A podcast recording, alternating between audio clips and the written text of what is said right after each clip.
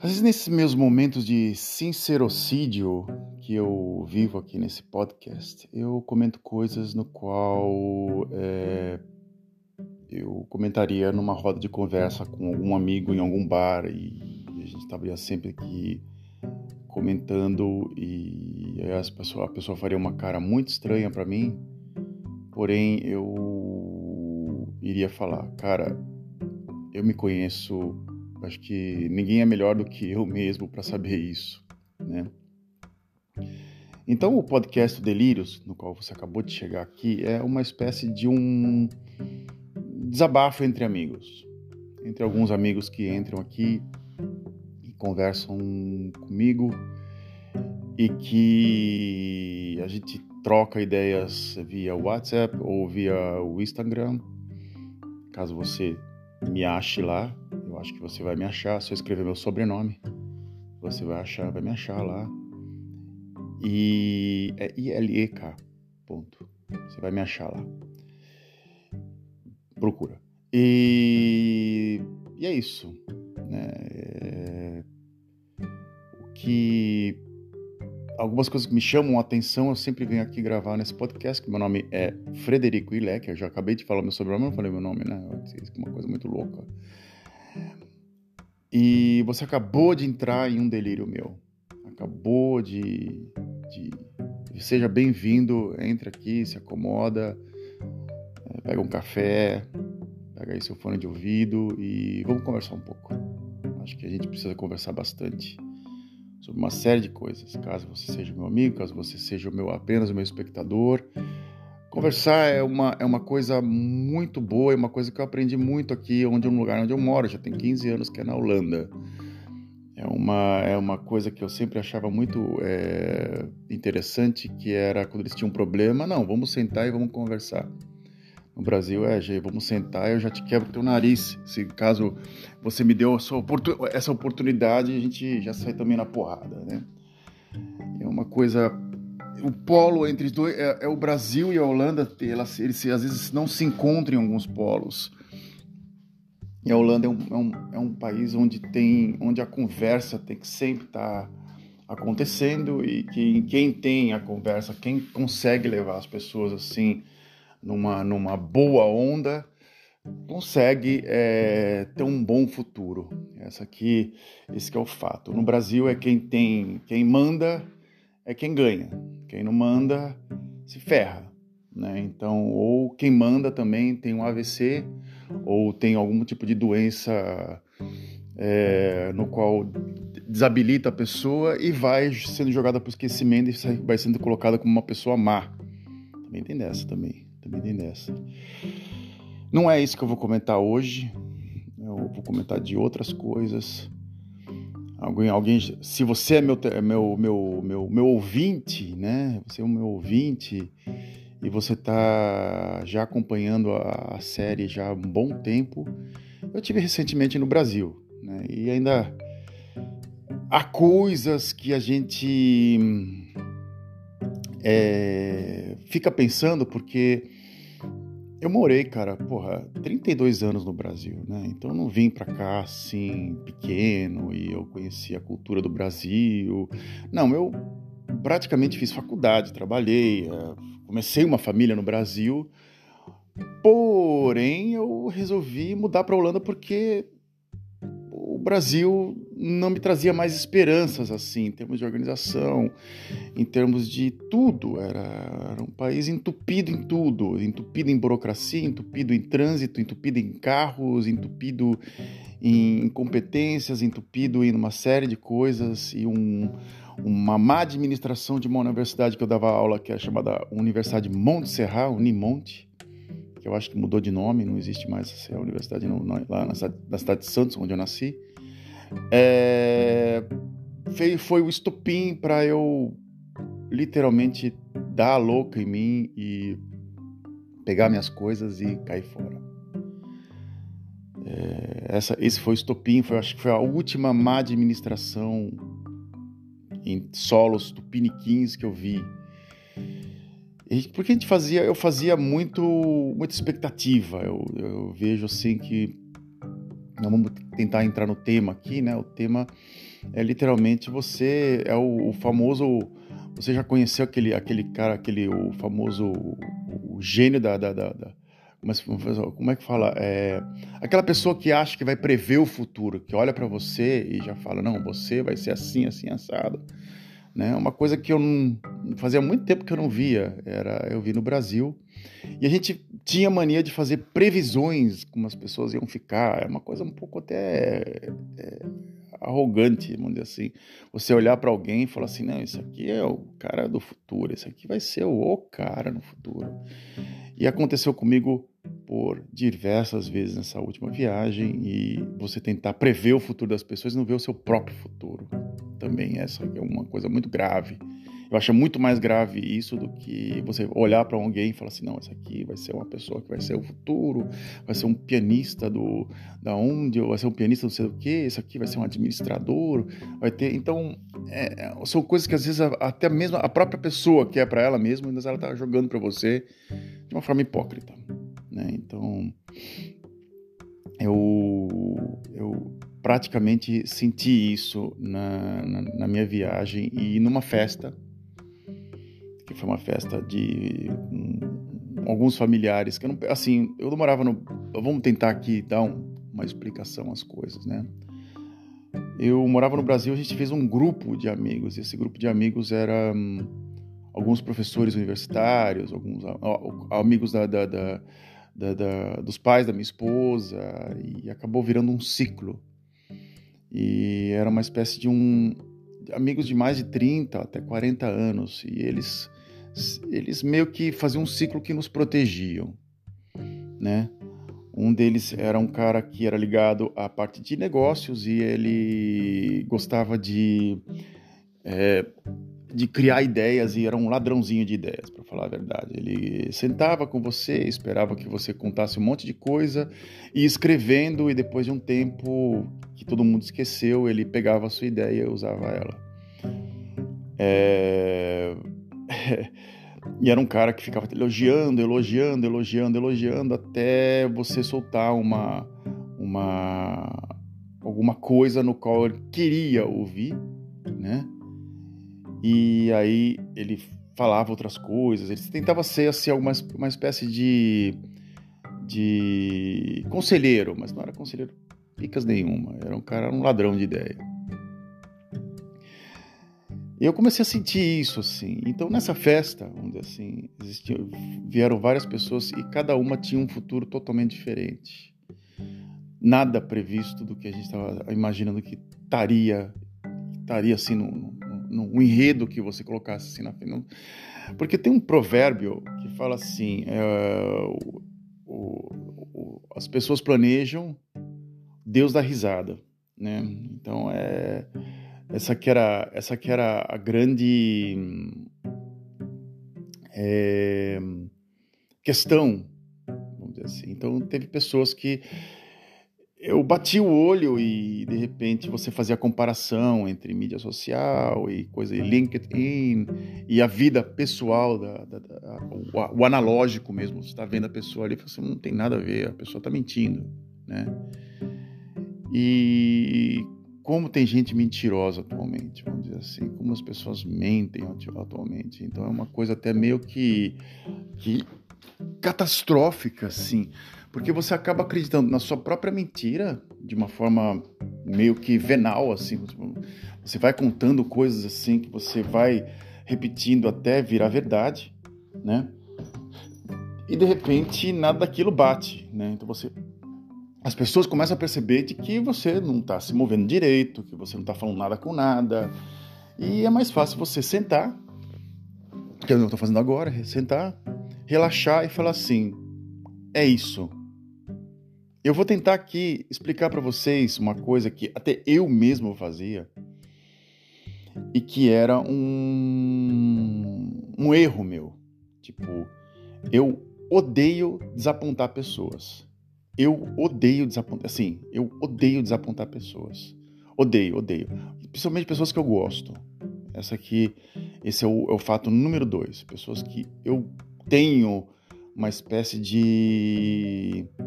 Eu, eu, eu não quero desapontar alguém que, que, que tem alguma.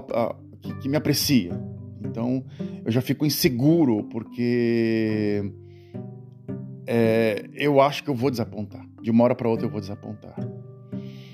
É, outra, o segundo ponto meu, eu estou aqui abrindo meu coração para vocês aqui, meus caros ouvintes, é que eu tenho uma dificuldade, é, literalmente, de aprendizado. É uma coisa muito nata minha. Eu não aprendo na primeira vez. Eu não eu tenho que eu tenho que ler duas, três ou até quatro vezes até captar. Ou seja, quando eu vou aprender um idioma novo, alguma coisa assim, quando, se eu estou falando até um pouco fluente, com segurança, é porque eu fiquei horas treinando. Então não foi uma coisa que de repente caiu um raio na minha cabeça, fez um clique, eu saí falando que nem uma tramela, que nem um gravador. Não. É, para mim custa um tempo, até mesmo é, coisas de, de, escola, quando eu estudava, eu achava que eu era que nem meus amigos que leiam uma vez só e já, não, isso é muito fácil. Eu ia lá, achava que era muito fácil, não. Eu, para decorar uma, uma coisa de geografia ou história, eu tinha que ler aquilo de ponta cabeça, tinha que ver vídeos no YouTube. Eu tinha que ver várias outras correntes, assim, ver diversos, até literalmente, pô, eu entendi.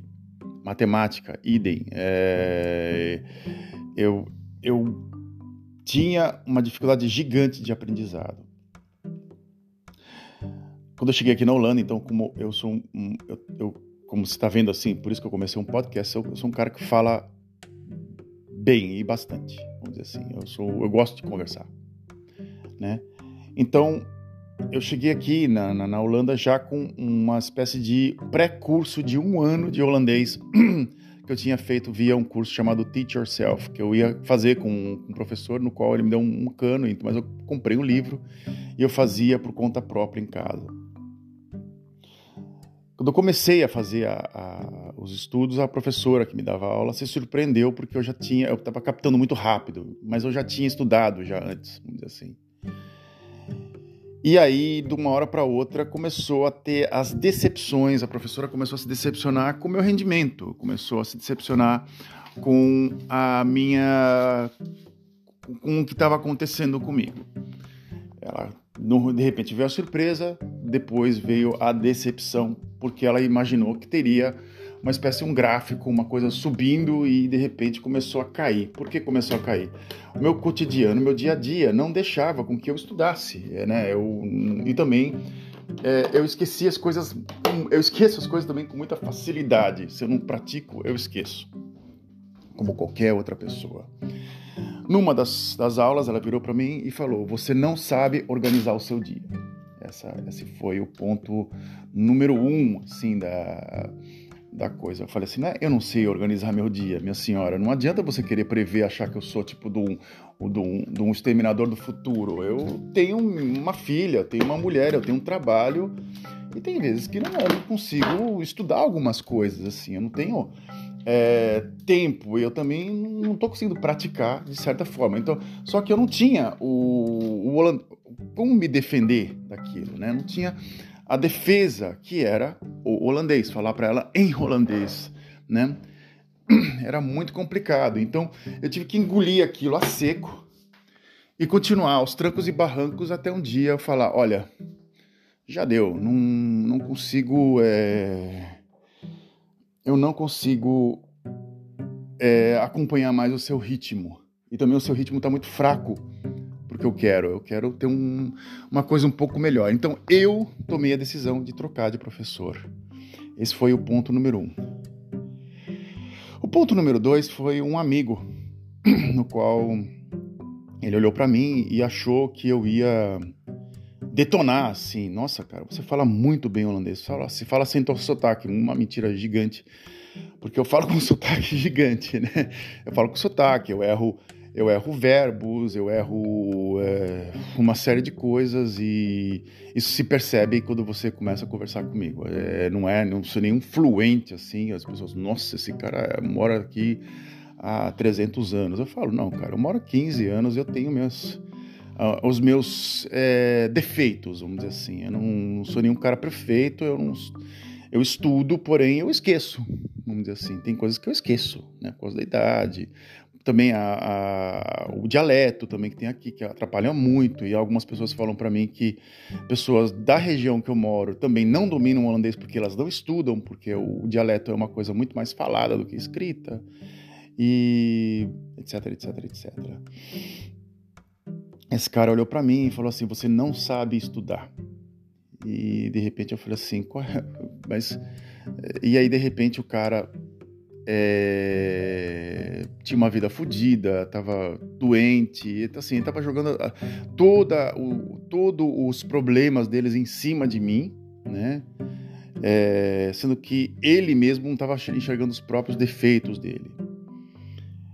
Eu, eu, eu não, eu falei assim, não, não vou esquecer esse momento. Eu vou decorar, assim, eu vou tentar lembrar do que aconteceu aqui e levar para mim como como como uma lição. Eu não vou levar esse cara, tipo, muitos anos eu levei ele como como um vilão, mas depois eu fui pensando porque tem uma uma, uma, uma, uma citação, principalmente na Bíblia, que é uma coisa que eu gosto muito da, acho que é no Mateus ou, ou do, uma, uma, uma, palavra, acho que, acho que, eu não sei se é Mateus, caso você seja um bibliólogo ali, é, aqui, então você me corrija, por favor, que é mais fácil, Jesus fala para um dos apóstolos, é mais fácil você ver é, a farpa no olho do outro do que a trave no seu próprio olho. Então é, é mais fácil você ver a farpa, que é uma coisa pequena, né, no olho dos outros, do que a trave, que é uma, um, um negócio gigante, no seu próprio olho. Pode ser que isso até seja, parece uma coisa até meio que evangélica. Eu não sei se vou colocar esse título no, no, no, no podcast de hoje, mas eu vou tentar fazer uma coisa muito similar a, a isso. Então, eu eu, eu percebia que as pessoas viam os defeitos delas em mim e nelas estava triplicado, vamos dizer assim. Então, eu também criei expectativa quando eu voltei ao Brasil e, e vi algumas coisas que aconteceram. É, eu também, a minha expectativa foi meio que triplicada é, eu, eu olhava para a pessoa e falava: esse cara nunca vai sair dessa situação, essa, essa pessoa vai estar sempre dessa maneira. Sendo que uma das pessoas, ela morava num. Eu não vou comentar o nome da pessoa. É, uma vez, antes da gente sair do Brasil, ela, ela teve uma neta. Né, o filho é, é, teve um relacionamento com uma, uma, mulher que já tinha tido relacionamento com quatro ou cinco homens e tinha para cada para cada casa para cada para cada casal para cada relação que ela teve ela teve um filho então ela tinha cinco filhos acho eu para cinco diferentes relacionamentos e eles tinham se divorciado então ela estava com o quinto filho e, e a quinta filha dela morava com o filho junto com a mãe que é a pessoa que eu estou citando. Essa senhora tinha um, uma.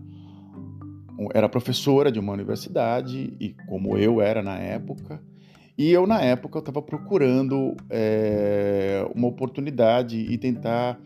Porque para um professor universitário, geralmente várias universidades te dão um bom um salário bom. Então, se você dá aula em três diferentes universidades, isso te dá uma espécie de um, um conforto salarial, né? E eu estava tentando procurar a minha terceira universidade para tentar dar um conforto salarial para mim. E, eu, e ela, como era professora, ela falava da instituição toda hora, qualquer conversa que ela falava, que ela comentava, ela comentava dessa instituição, né? Eu falei, olha, eu dou aula de introdução à sociologia e fotografia. Eu poderia até estar tá ajudando vocês em alguns workshops, até aulas ou coisa do gênero. Ela literalmente não falou nem muito obrigado, nem olha, obrigado pela sua é, pela compreensão. Nós temos um professor. Não, ela falou assim: não, nós temos um professor que é excelente, ele é fotógrafo, não sei da, da onde, E não vamos necessitar da sua, da sua ajuda, de jeito nenhum, porque a nossa instituição é assim, assim, assada. Uma extrema soberba, uma extrema soberba. É... Eu fiquei um pouco, não, um pouco chateado, vamos dizer assim, né? Eu falei, poxa, não, não teria necessidade de dar uma resposta dessa né? Não, não tem necessidade de ter, de tentar, tipo, tipo, eu vou cavalgar na cabeça de alguém, vou pegar esse cara aqui. Muita gente faz isso. Eu acho um, é um erro fatal. Eu acho você fazer isso à toa, de graça, né? E a pessoa na época era eu. Então eu engoli, né? Não, não não não me senti tão magoado. Parece que quando eu tô contando aqui parece que eu tô muito magoado, mas na época eu falei assim, poxa, eu poderia pelo menos ter tentado me levar à universidade, tentado levar como é que era o campus, conhecer outras pessoas. Então isso seria até de bom grado, vamos dizer assim, né? Não, nós já temos um bom professor e você vai ser só mais um peso morto lá dentro, né? Isso foi também uma das coisas que mais me desmotivou do Brasil, a arrogância em algumas instituições universitárias, é, quando como se você tivesse um você está numa, numa universidade pequena, sendo que as pessoas acham que estão em Harvard, sabe? Porque foi aprovado pelo, pelo, pelo Ministério da Educação o módulo X ou Y, e de repente é, esse módulo X ou Y ele era ele era uma coisa básica e você é, poderia ser aprovado de qualquer maneira, só que a pessoa fazia uma formiga virar um elefante, né? Então era era era uma coisa que me chamava muita atenção. Vou tentar terminar essa história que eu estou introduzindo demais ela. É, o que aconteceu depois, né, foi que essa pessoa foi demitida da universidade, teve um corte de, de funcionário por causa de uma crise, né, porque literalmente a crise que me levou a mudar para a Holanda, anos depois foi a crise que demitiu essa mesma professora, né? Então eu eu vamos dizer assim, anos depois eu fui saber que depois de 15, no decorrer dos 15 anos, é, o, o, filho dela se, envolve, se comprou uma espécie de, de, de, de um Uber mas um Uber de luxo, né? O, não deu certo porque é, o, o, carro dava muito custo e surtiu muitas despesas e acabou é, é, não dando certo, né? Então eles compraram um super carro para tentar fazer é, transporte de pessoas, é, com, não de pessoas um pouco mais é, humildes, mas de, tipo, de mega empresários ou coisa, sei lá, que eles queriam fazer. Não me, não me pergunte os detalhes do que aconteceu nessa, nessa, no desenrolar dessa história. E deu tudo errado. E ela vendeu o apartamento, que era num bairro de classe média é, de São Paulo, um condomínio muito bonito, vou te falar a verdade, com vários prédios, uma coisa assim bem é, organizada. Vendeu para comprar um apartamento, uma casa em Praia Grande, num bairro meio perdido da, da, cidade de Praia Grande, uma cidade que eu não gosto muito, para falar a verdade, para falar a franca verdade para vocês, uma, uma cidade meio perdida no mapa, sempre foi uma cidade perdida no mapa, né?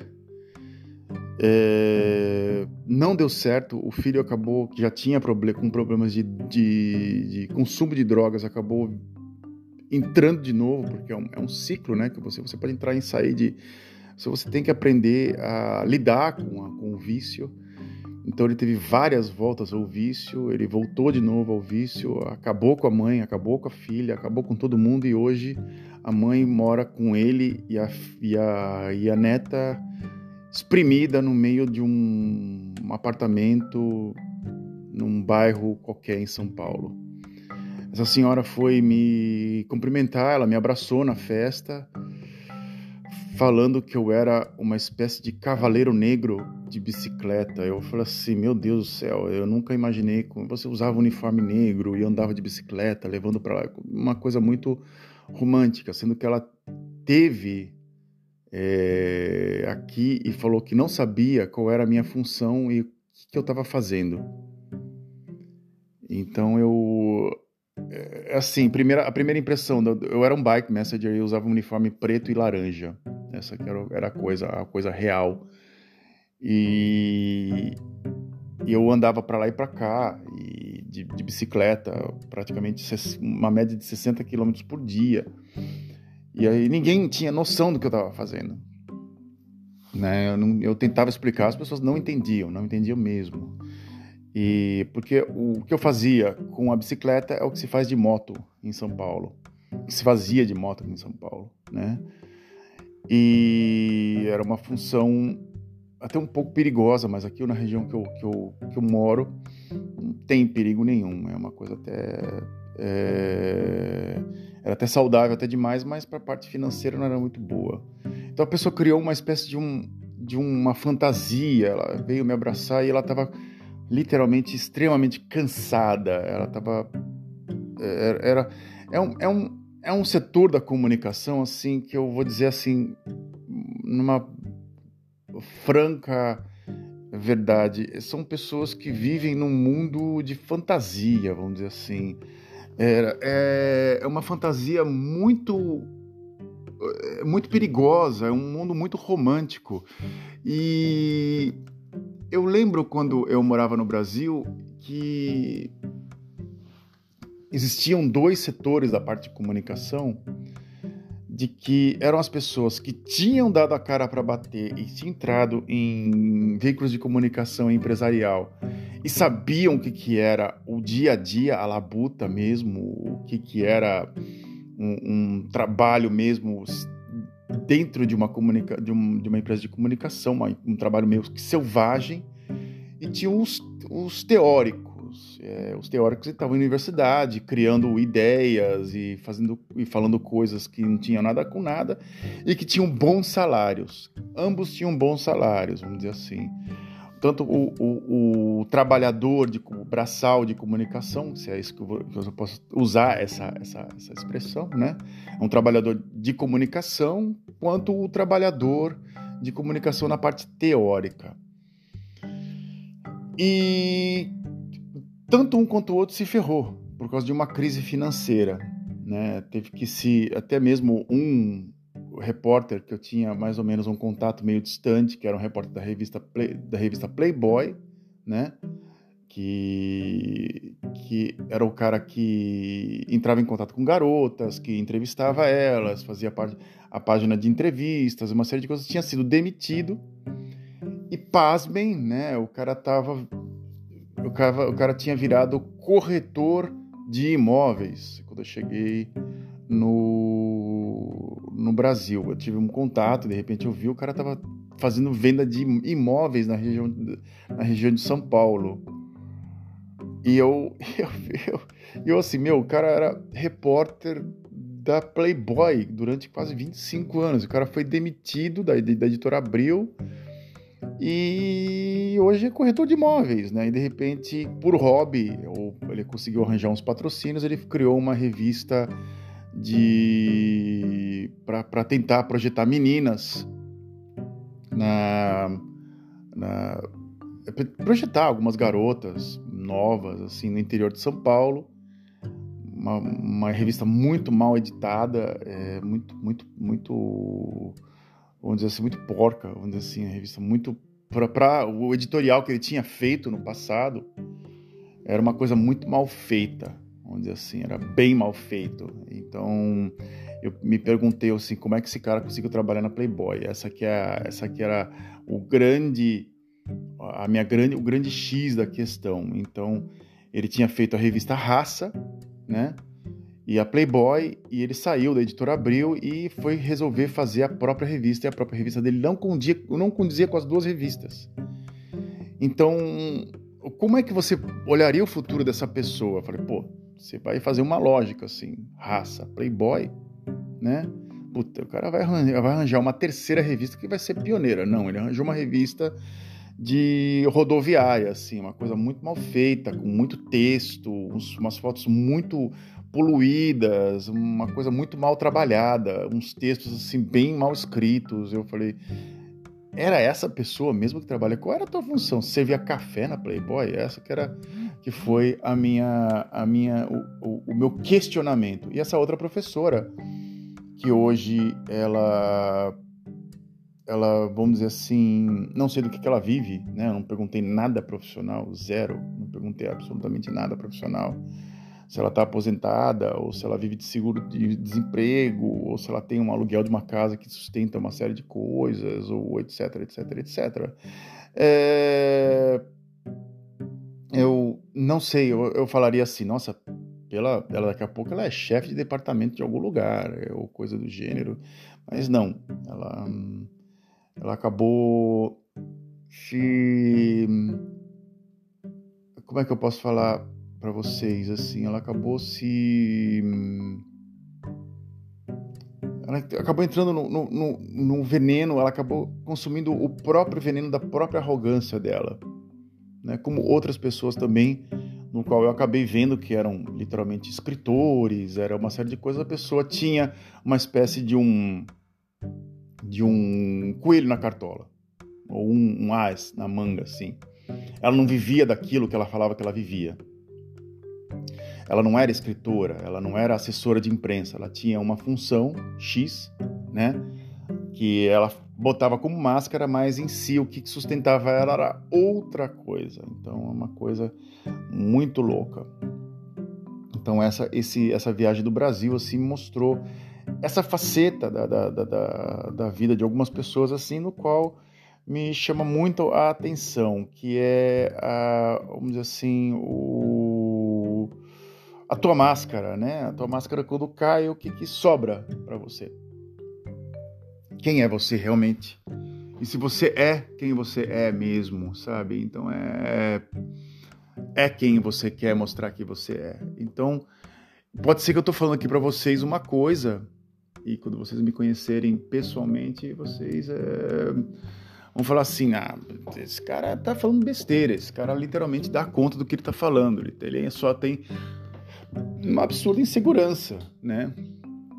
Que também é uma verdade também. Eu tenho, eu tenho uma insegurança diária e eu acho que isso que me faz sobreviver, te falar a verdade, assim, né? Um, isso que me faz ter uma uma acho que a minha insegurança faz com que eu não tome risco em algumas. em. faça muita besteira. Assim, eu tenha. Eu tenho controle das, das, das, das abobrinhas que eu faço, vamos dizer assim. Então eu não assumo riscos no qual eu não falo, olha, eu dou conta de fazer isso, isso, aquilo, e de repente a pessoa se decepciona comigo. É, eu, eu tento evitar isso. Porque no passado eu falava que eu dava conta e de repente que foi um projeto, né? Eu acho que foi um, uma coisa que logo que eu quando me formei em 2003, é, eu assumi um projeto de, de, de para catalogar é, alguns livros e uma para uma biblioteca e fazer assessoria de imprensa para um para uma instituição que estava no início e nada deu certo, nada, absolutamente nada deu certo. E gerou e como tinha um, um aspecto muito emocional aquele material acabou vindo uma onda assim de, de, em vez de ser uma coisa técnica e falar assim olha não deu certo procura outra coisa não veio literalmente uma coisa ligada à emoção e como eu estou num país um pouco menos emotivo, as pessoas são muito mais técnicas, elas te olham de uma forma assim. Se você tem capacidade, eu acho que você tem capacidade, então é uma coisa técnica. Se você não tenha, você vai embora sem nenhum tipo de sentimento ou mágoa. Eles tentam não ter. Eles, eles até falam para você: abaixe as suas emoções. Então, assim, tem, coloque menos emoção e põe mais razão. Pode ser que sempre no final chega, chega os títulos do, do podcast, né? Então, mas não vai ser muito bem esse o, o título. Bem, Muitíssimo obrigado pela sua participação nesse podcast. Esse aqui pode estar virando um podcast diário depois de uma viagem longa que eu fiz. É, acho que muito mais pelo emocional. É, o racional, se fosse racional esse podcast, eu estaria gravando uma vez por mês ou uma vez a cada dois, duas semanas. Mas como é um podcast emocional, ele tem um, uma carga emocional muito grande, eu gosto muito de estar gravando ele, é, eu evito, eu vamos dizer assim, eu quando me dá vontade, eu vim aqui e falo. É uma espécie de um livro, um, um audiobook que eu estou gravando para vocês. Uma pessoa, um, uma pessoa falou para mim: por que você não escreve um livro? Por que você não faz isso? Por que você não faz aquilo? Pensa naquilo, pensa naquilo outro, blá blá blá blá, aquele monte, aquela monte de cagação de regra. E lembre-se que já tem mais quase 1.600 horas de, de 1.600 minutos, acho eu, de, de gravação nesse podcast. Não sei se você já ouviu todos esses mil e poucos minutos. E isso já é o meu registro um, que vai perdurar. Até quando? Até o, o Spotify falar: olha, cara, já deu, a gente vai cortar o teu canal aqui. Se tu não fez backup, se ferrou. Então é mais ou menos que o que eu tô. É, eu devia ter feito um backup. Eu agora fazer backup de mil e poucas. Vai, vai, haja CD. Não sei onde eu jogo essa, esse negócio, mas é isso. Bem, Caraca, 36 minutos. Até. Tchau.